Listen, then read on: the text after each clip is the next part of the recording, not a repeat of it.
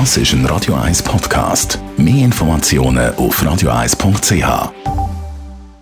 Der Wohntipp auf Radio 1 wird Ihnen präsentiert vom Hauseigentümerverband Schweiz. www.hev-schweiz.ch Rechtliche Fragen rund ums Thema Wohnen klären wir auch in dem Neujahr 2022 mit dem Thomas Oberle, Jurist vom Hauseigentümerverband. Nährbaurecht, das Thema jetzt, wo wir darüber reden. Und äh, es ist noch schwierig, ein Mundartwort zu nehmen oder zu brauchen. Da kommt mir jetzt auch nichts in den Sinn rein.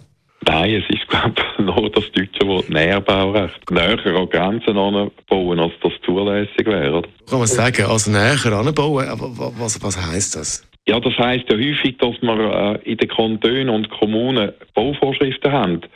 Und die bestimmen, dass gewisse Arten von Gebäuden, das kann auch für eine Garagebox gelten, einen bestimmten Abstand von den nachbarlichen Grenzen müssen einhalten Und jetzt kann es unter Umständen eben aufgrund von der Größe, von der Lage oder von der Form von einem Grundstück sein, dass jemand das Grundstück nicht kann überbauen kann, wenn er sich an die Vorschriften möchte halten.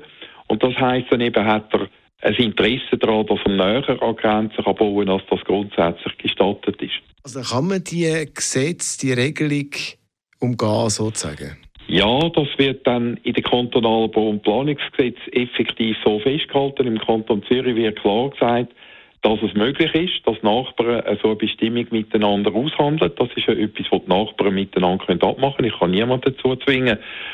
Äh, unter zwei Voraussetzungen für polizeiliche Verhältnisse müssen gewahrt werden und dann spielt auch noch die Wohnhygiene eine Rolle.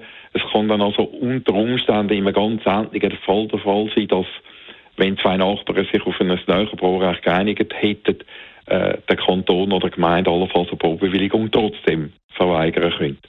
Jetzt eben, kann man das auch machen mit einem Nachbar. Wie sieht denn da die Entschädigung aus? Also wenn man ein Näherbaurecht einräumt, dann macht man das häufig in der Praxis so, dass man sich das gegenseitig einräumt äh, hat also der Nachbar, der das jetzt im Moment noch nicht beanspruchen will, später die Möglichkeit, das Gleiche zu machen.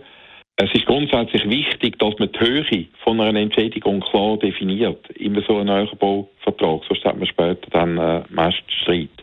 Näher Baurecht, das haben wir besprochen mit dem Thomas Oberle, Jurist vom Hauseigentümerverband und weitere Fragen, Themen, Antworten rund ums Thema Wohnen, rechtliche Fragen, selbstverständlich auch bei uns zum Nachlesen als Podcast auf radio1.ch.